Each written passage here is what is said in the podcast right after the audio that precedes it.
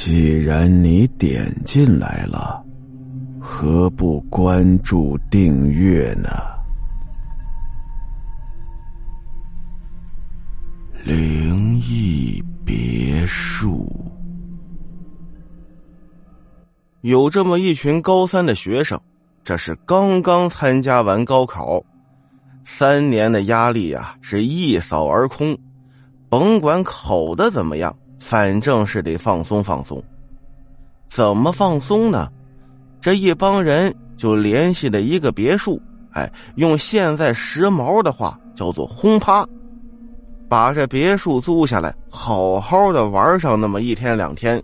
其实啊。每个人分摊不了多少钱的，这一行十几个学生啊，有男有女，就来到了这所别墅。这别墅啊可不小，而且位置特别好，靠近海边一进去啊，这帮同学呀都很新奇，这边看看，那边瞧瞧，最后呢，一帮人就在一楼大厅里坐了下来。这其中啊，有一个女孩叫圆圆。这个圆圆呐，这两天吃的不太好，有点肠胃炎，还有点发低烧。本来身体就不怎么舒服，可是，一进这别墅啊，就更感觉到头晕脑胀了，感觉恶心，想吐。他刚想去厕所吐啊，看到有一个男生进了厕所，还把门带上了。他呀，就一边捂着嘴，一边弯着腰。在厕所门口等那个男生出来，旁边同学就很奇怪呀，哎，你干什么呢？这圆圆就说了，说自己不舒服想吐，可是刚想进去的时候，看见有个男生进去了。周围的同学呀纷纷摇头，都表示没有看到男生进去，那里边是空着的，没有人。圆圆就奇怪了，是看错了吗？出现幻觉了吗？但是还是没好意思推门进，在门口啊，轻轻的敲了敲门。他这一敲门不要紧，里边也传出了敲门声。与其说是敲门，倒不如说好像是有什么人在用指甲挠那个门一样的感觉。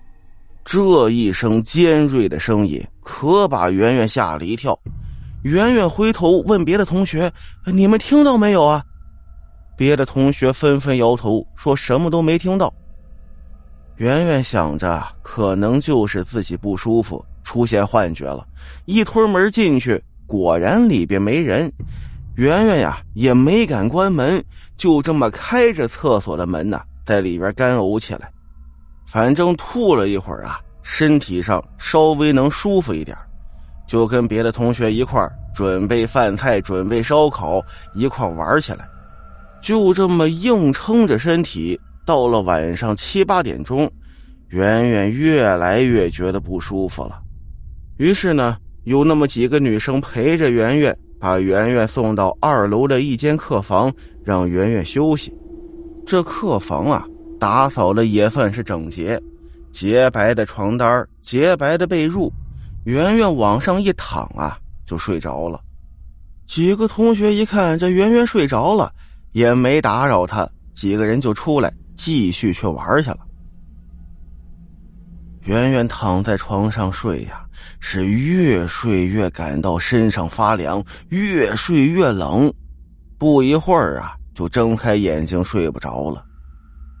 睁开眼睛，仔细一看，他盖的那床白色的被子里竟然有那么一大片的血污，直接圆圆就恶心了。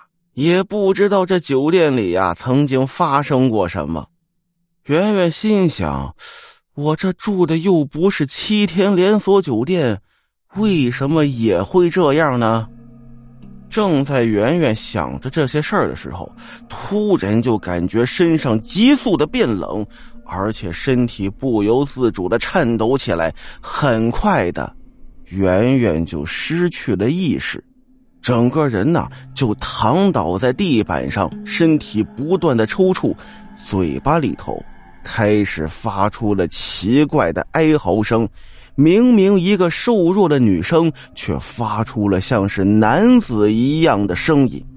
这声音是越来越大，把楼下正在玩闹的同学都给惊动了。几个胆大的男生冲进房间一看，只见圆圆正在地上抽搐，嘴里头鬼哭狼嚎的，不知道发出了什么样的声音。几个男生也是胆大呀，抱着圆圆就冲出了别墅。这一出来呀，圆圆就渐渐的恢复了正常。几个人一看呐。这可玩不下去了，不玩了，先把圆圆送医院再说。后来通过打听，这才知道，曾经啊，在那所别墅里头发生过凶杀案，就在圆圆睡觉的那个房间里头，有两个人起了争执，其中一个拿着一把斧子去追砍另一个。因为那门上装了安全锁，想逃走的那个人出不去，结果就被那个拿着斧子的人生生的劈砍致死。他至死都在哀嚎着，抓着门把，但依然逃不过命运的刺杀。圆圆盖的那床被子，曾经啊就被用来擦拭地上留下过的鲜血。而圆圆当时呢，因为身体不舒服，体质偏弱，所以啊，更容易被这些邪灵所侵蚀。好了，今天的故事到这儿，咱们下集再见。